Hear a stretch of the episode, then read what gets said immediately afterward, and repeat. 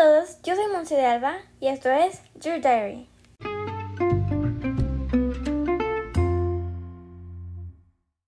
Bienvenidos a este episodio Pollution has a Solution. En el capítulo de hoy vamos a hablar sobre la contaminación, un tema bastante importante, y maneras de ayudar entre todos para un mundo mejor y más lindo.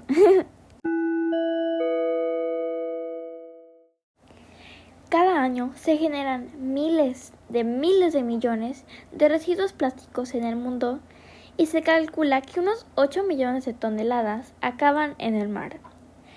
El problema del plástico no es nuevo y lleva años apareciendo en la prensa y como un tema de discusión en convenciones internacionales. Es por eso que cada vez más aumentan los países que han empezado a tomar conciencia para combatir un problema que contamina y amenaza los ecosistemas alrededor del mundo. Prohibir los plásticos de uso único o la distribución de bolsas en los supermercados son alguna manera de empezar, son algunas decisiones adoptadas por varios países que en su lucha para revertir la situación y hacer del, del mundo un lugar más limpio y sostenible. Así que estos son algunos de los países que han hecho un cambio para ayudar al planeta. Número 1. Kenia. Kenia es el país del mundo que aplica las, sanciones más duras a la fabricación, importación y comercialización de bolsas de plástico. Las multas pueden llegar como hasta cuatro años de prisión. Y a pesar que la situación dista aún de ser ideal, em, es frecuente la importación de bolsas de plástico de contrabando desde naciones vecinas ha habido mejoras significativas. La presencia de bolsas sobrevolando las calles y en campos de país se ha reducido notablemente. Las ciudades se ven más limpias y en los supermercados en la capital, Nairobi, es prácticamente imposible encontrar bolsas de plástico. Pero claramente no solamente son bolsas de plástico, también son botellas de agua o refrescos. Por eso es súper bueno llevar tú tu propio termo o popotes o... Ah, claro, ahora con los cubrebocas, yo creo que justo empezando la pandemia, bueno, antes de que empezara la pandemia, ya lo podían haber controlado un poco más. Pero, ¡pum!, llega un golpe mundial de golpe y todo el mundo usa eh, cubrebocas desechables. Por eso yo creo que es mejor usar de tela y pues los estás lavando. Francia es otro de los países europeos que más acciones ha tomado para luchar contra el uso y la distribución de plástico. A la prohibición adoptada hace unos años de eliminar la entrega o venta de bolsas plásticas no degradables en tiendas y supermercados. Se añadió el año pasado un proyecto de ley para prohibir a partir de, de 2020 los recipientes y cubiertos de plástico.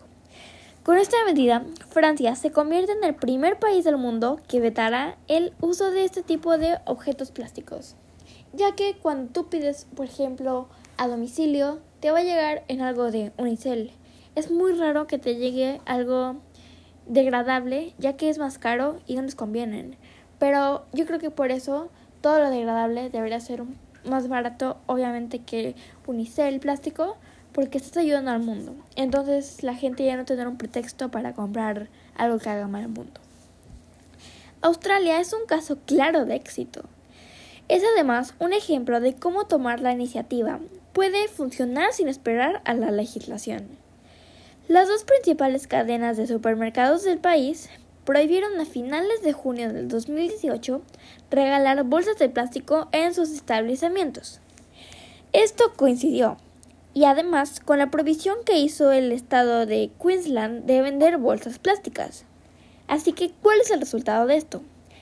En diciembre del mismo año, el consumo de bolsas se redujo a un 80% y evitó el uso de un millón y medio de este producto. Son números más que esperanzadores. Es un éxito. Y Ruanda Quizás pueda sorprenderte algunos que un país como Ruanda se haya convertido en uno de los líderes destacados a nivel mundial en la lucha contra el plástico. El país africano ya prohibió en 2008 la fabricación, importación, uso y venta de bolsas de plástico, convirtiéndose en un referente internacional en la conversación del medio ambiente. Así que este año el gobierno ha adoptado un proyecto de ley para prohibir la fabricación, uso y venta de los plásticos de un único uso como cubiertos, etc. Ruanda espera así dar un paso más en la conversación ambiental. Ahora, esto es un tema muy importante, algo que me dejó en shock. Así que, ¿qué es lo primero que uno piensa acerca de Bali? Sí, probablemente sus playas preciosas, pero las playas de la isla paradisíaca del archipiélago indonesio cada vez tienen menos conchas marinas y más desechos plásticos. Los desechos plásticos se han acumulado debido a la falta de infraestructura o de un plan oficial estratégico para gestionar la basura. Asimismo, las playas llenas de botellas y bolsas son consecuencia del turismo creciente, las prácticas culturales arraigadas y la falta de conciencia sobre el ciclo de vida del plástico desde que se elimina hasta que llega al mar y luego se arrastra a la orilla en forma de basura.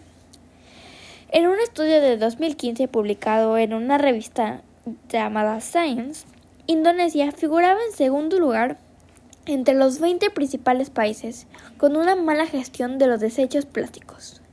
La nación generó 3.2 millones de toneladas de plástico en 2010 y casi la mitad terminó en el mar. China figuraba en el primer lugar y Estados Unidos en el vigésimo puesto. El gobierno indonesio informó a National Geographic cifras bastante más bajas que las del estudio, pero la conclusión es la misma. En Indonesia, la mayor parte de los desechos plásticos no se gestiona bien. Bali, la isla, está tratando de hacer frente al problema de plástico y hay algunos pequeños logros.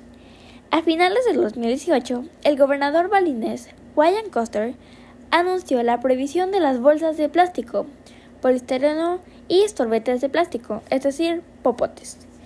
El gobierno indonesio ha prometido reducir los desechos plásticos marinos en un 70% para 2025. Porque si lo piensan, estamos muy cerquita, faltan tres años. El y el gobierno balinés está convirtiendo el vertedero más grande de la isla, el vertedero Suwung, de 80 acres en la capital de Denpasar, en un parque ecológico y una planta energía residual.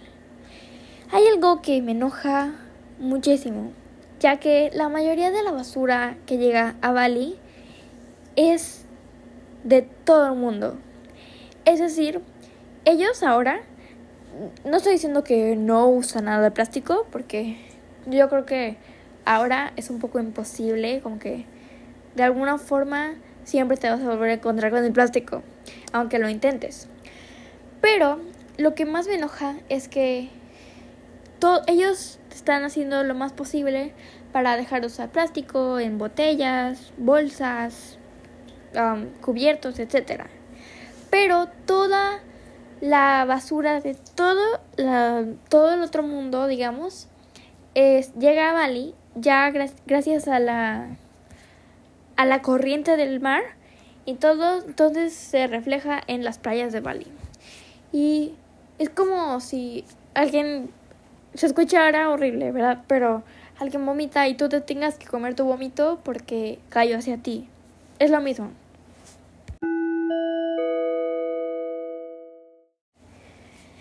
¿Sabían que el Océano Pacífico es el, lugar donde se encuentra la isla de la basura con mayores dimensiones? En una nueva investigación publicada por la revista Nature, se expone que la gigantesca isla de basura se extiende en unas cifras alarmantes, 1.6 millones de kilómetros cuadrados. Sí, esto es tres veces el tamaño de Francia. Se habla de una elevación 16 veces mayor que estudios previos. Un alarmante y preocupante crecimiento. Se calcula a su vez que contiene alrededor de 80 mil millones de toneladas de plástico. Sí, así la llamada isla basura supone una de las mayores concentraciones de plástico de una magnitud nunca registrada. No obstante, la isla de basura del Océano Pacífico no es la única isla de basura que existe.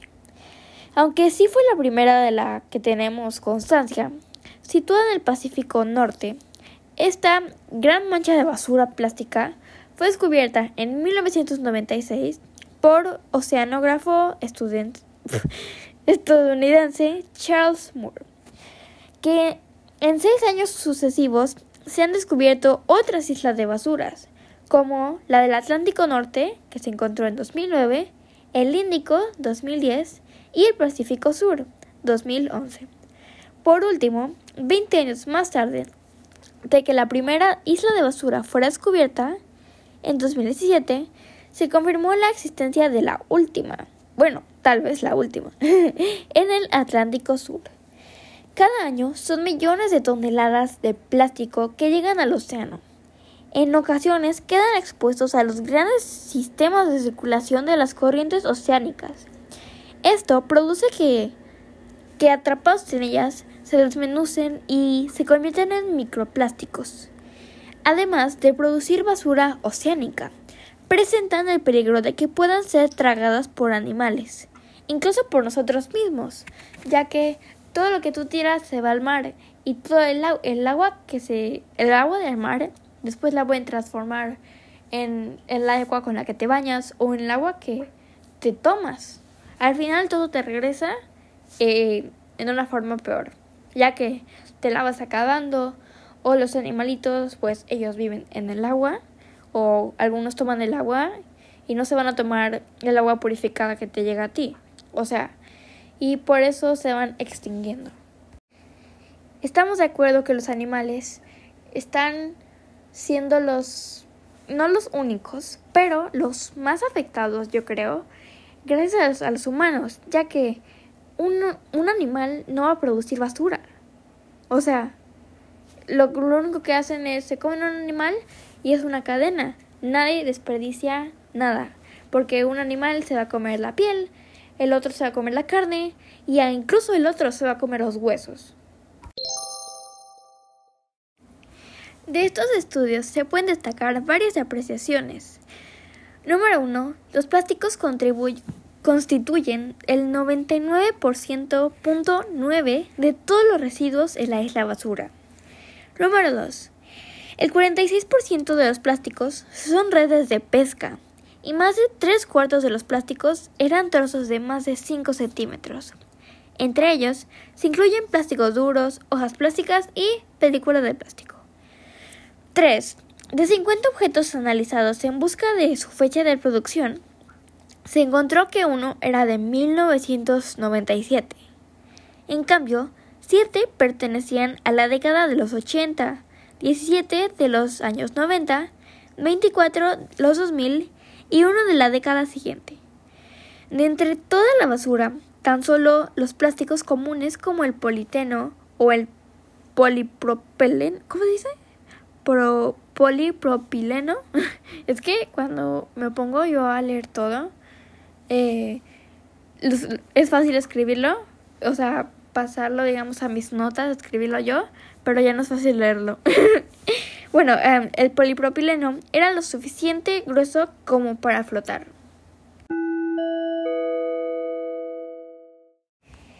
Así que llegamos a la parte divertida. Bueno, no tanto. no sé. Quizás te has preguntado qué puedes hacer para ayudar. Así que estas son algunas tareas sencillas que para empezar con el cambio, ponerse en práctica, no requiere de mucho esfuerzo, ya que una pequeña ayuda que tú hagas entre un día que la hagas, o no, me refiero, un día que la hagas tú, millones de personas lo hacen y ya es una gran tarea, ya no una pequeña. Y esto únicamente se necesita estar comprometido y comprometida. Así que, número uno, cultiva tus propios alimentos. Los productos ecológicos generan menos contaminación ambiental ya que no se utilizan fertilizantes. Te recomiendo realizar un huerto en casa de manera disfrutarás alimentos frescos y llenos de nutrientes. Les quiero contar algo que hice el otro día y me puso muy, no sé, feliz, no sé, se sentí lindo. Aquí donde yo vivo hay una plantita, un árbol, ¿cómo se dice? Una palmerita de platanitos y dijeron que podíamos ir a agarrar cada quien como platanito que quisiera. Ay, y yo sentí tan lindo agarrar mi platanito y comerme mi platanito, como que yo no voy, no voy a ser mentirosa, no vi como la plantita crecer, ni, ni siquiera sabía que había una, pero se siente lindo saber como que tú lo hiciste, como que tú vas al súper, nada más dices, agarras un plátano y lo pagas, pero como que me sentí realmente en la naturaleza, no sé. Planta árboles. Los árboles son esenciales para el mundo. Producen oxígeno, reducen el dióxido de carbono, absorben gases contaminantes, regulan la temperatura y entre otros beneficios. Así que ya sabes, planta un árbol y contribuye al cuidado del medio ambiente. No sé qué lindo se siente que tú plantes un árbol y vayas creciendo con el árbol. Ya que imagínate, una embarazada, por ejemplo, plantas el árbol mientras pues mientras está embarazada y va viendo crecer a su arbolito, al igual que va creciendo ver a su hijo. No sé, qué lindo. Ahorrar agua. El ahorrar agua es un recurso impredecible y escaso que debemos usar con responsabilidad. Cerrar la llave mientras te lavas los dientes, bañarte en 5 minutos, juntar el agua de la regadera mientras te bañas, son pequeñas acciones que te ayudan a ahorrarla. Y ahora, ¿para qué sirve, por ejemplo, eh, juntar el agua de la regadera mientras te bañas? Para eso puedes regar tus plantas, también ten cuidado que no le caiga jabón o shampoo. Con esa agua puedes regar tus plantas, etc. Y separa la basura. Es importante separar los residuos en distintos botes, como orgánica, vidrio, cartón, plásticos y desechos tóxicos, por tu salud y por la salud de los demás. Y claro, reutiliza todo lo que puedas. Dale segunda vida a tus objetos antes de desecharlos, con el fin de ahorrar dinero o evitar comprar todo de nuevo. Puede ser tu ropa, juguetes o algún utensilio del hogar. Y claro, conecta con la naturaleza. La naturaleza te protege, te sana, te alimenta y te da todo lo que necesitas para vivir y tener bienestar. Cuidarla, valorarla y apreciarla es tarea de todos. Uy, casi lo olvido. Eh, desconectar el cargador de tu celular cuando no lo estás utilizando. Y no solo celular, también lámparas, televisiones, etc. Esta acción puede hacer una gran diferencia a la hora de ahorrar energía y también aumentará su vida útil. ¿Alguna vez te has puesto a pensar cuánto plástico produces al día sin darte cuenta. Yo, por ejemplo, todo el día tengo mi termo y lo llevo a todas partes. Con mi termo yo me, me, pues me llevo mi agua desde mi casa y vaya tal vez a un restaurante no porque te dan un vaso, pero si vas en una carretera, por ejemplo, no tienes que estarte parando a comprar una botella de plástico. Y les recomiendo algo que es, me ha servido a mí, por ejemplo, cómprate el termo más bonito que encuentres, caro, no importa, porque así no lo vas a tirar tan fácil como una botella que te costó 15 pesos. Búscate ese termo el más lindo que encuentres y caro porque así no lo vas a tirar tan fácil. Entonces, a mí me encanta llevar mi termo, aparte que se mantiene el agua fría. Mm, perfecto. Pero yo diría que yo no uso mucho plástico, ya que, bueno, aparte de que soy todo el día en mi casa, pero, por ejemplo, yo siempre estoy usando mi termo, pero igual en mi casa no hay vasos desechables, todos son de plástico, de vidrio, etc. El popote que uso es de metal, que se siente mejor, no sé, como que pasa más rápido el agua, no sé. o nunca casi, nunca pedimos comida a domicilio pero a los lugares que pedimos, algunos sí son de, ¿cómo se llaman? Los empaques degradables. Y con eso puedes ayudar al medio ambiente de una forma pequeña, pero puede ser un gran cambio.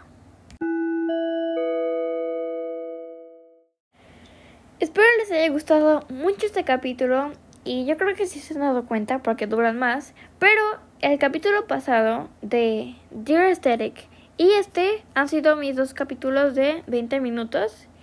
Y al principio de mi podcast, mi primer capítulo, mi meta siempre era durar de 10 a 15 minutos. Y obviamente si era más, pues mucho mejor. Y al principio era súper difícil como que llegaran a, a 7 minutos, a 10 era como wow. Y ahora ya es muy fácil para mí hablar, entonces... Ajá, sí. Así que dejen sus comentarios acá abajo si hacen como un poquito swipe up. Ahí dice, ahí pueden dejar sus comentarios si quieren que duren más los capítulos o menos o de qué otros temas les gustaría. Esto fue Dear Diary con Monse de Alba, yo, y nos vemos el viernes. Sí, bye.